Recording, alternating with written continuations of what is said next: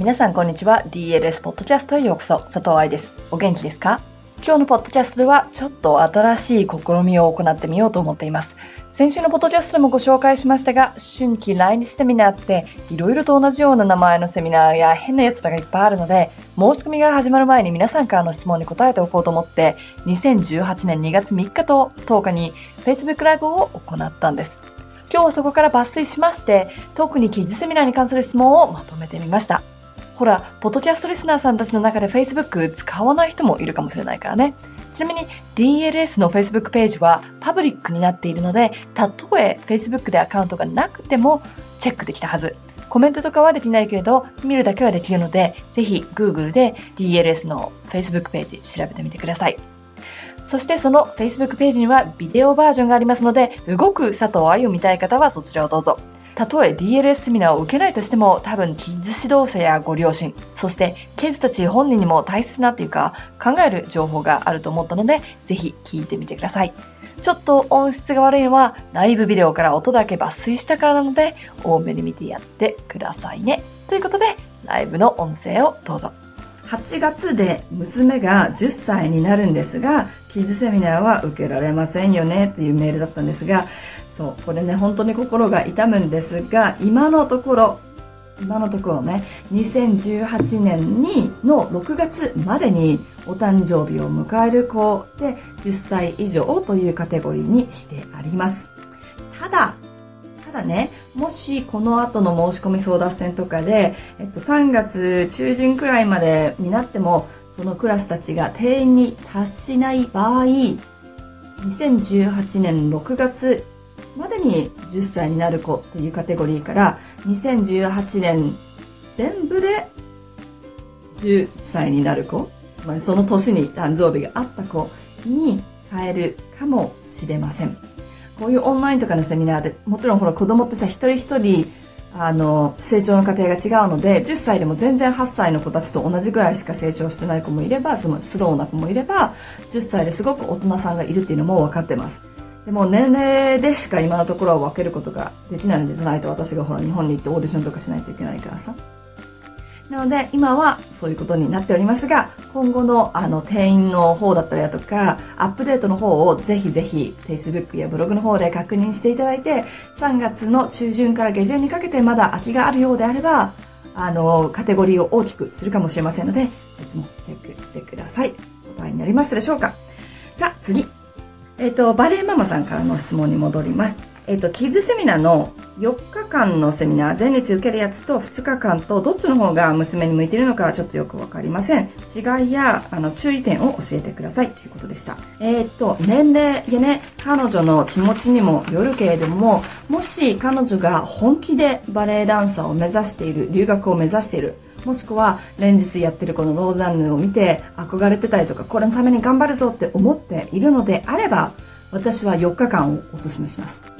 あの、ライブ、ローザンヌのライブとかね、ユースアメリカングランプリとか見ててわかると思うんだけど、大きな、そういう若手ダンサーの登竜門って言われるワークショップとかコンクールっていうのは、あの、1日で終わんないんですよ。で、あの、長い間、でやる。で、そこでどういう風な態度でレッスンを受けてるかとか、どのように生徒が成長していくかっていうのをディレクターたちは見てるわけです。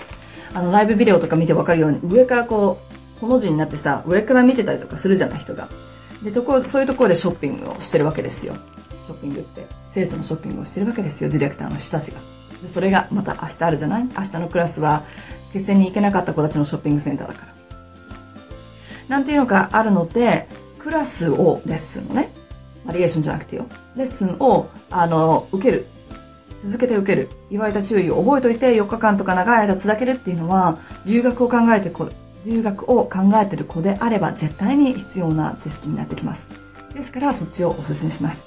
ただ、今回が外部のセミナーを受講す。るのが初めてだったりとかす。るんであれば、まず最初は2日間の方からやった方がいいんじゃないかなと思います。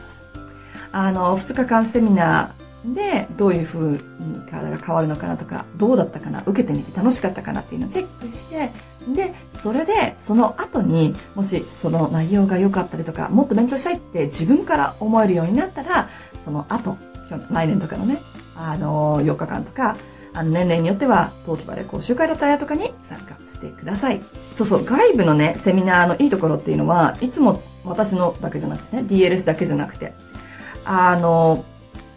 いつもと違った環境や雰囲気やお友達とレッスンができることなんですよ。だからレッスン内容以外にも学ぶことがたくさんあるんです。忘れ物しないとかも含めてね。だからそういうのっていうのはダンサー、特に一人の人間としてすごい成長になると思うので、あの、素晴らしいと私は思うんですよ。ただ、それってすごく子供たちにとっては体力的にも精神的にも大きな負担にはなるのね。負担というかチャレンジになるのね。だから、あの、もしそういうのに全然慣れてなくって今回初めてだったりとかしたら、やっぱ2日間の方がいいかななんて私は思いますね。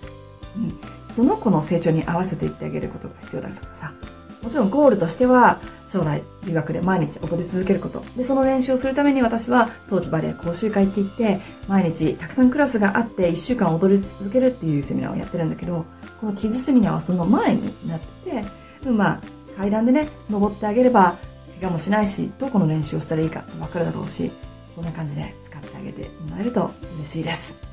答えになりましたでしょうか？えー、っと、醤油になるバレエ大好き。母として、そう一方で指導者目線にもなりますが、ただバレエ教師じゃないからフォローできるように、体のケアやトレーニングなどを勉強しておきたい。セミナーは何を受けたらいいかなって話ですね。えっ、と、小学4年生の子だから、お母さんが受けて指導者としてもね、で、あの、もちろんバレエの先生というよりほら、新体操の先生とかね、ひとみさんの場合は。なので、私がひとみさんにおすすめするのは、新体操コーチのセミナーの方か、あの、新しくなってるやつなので、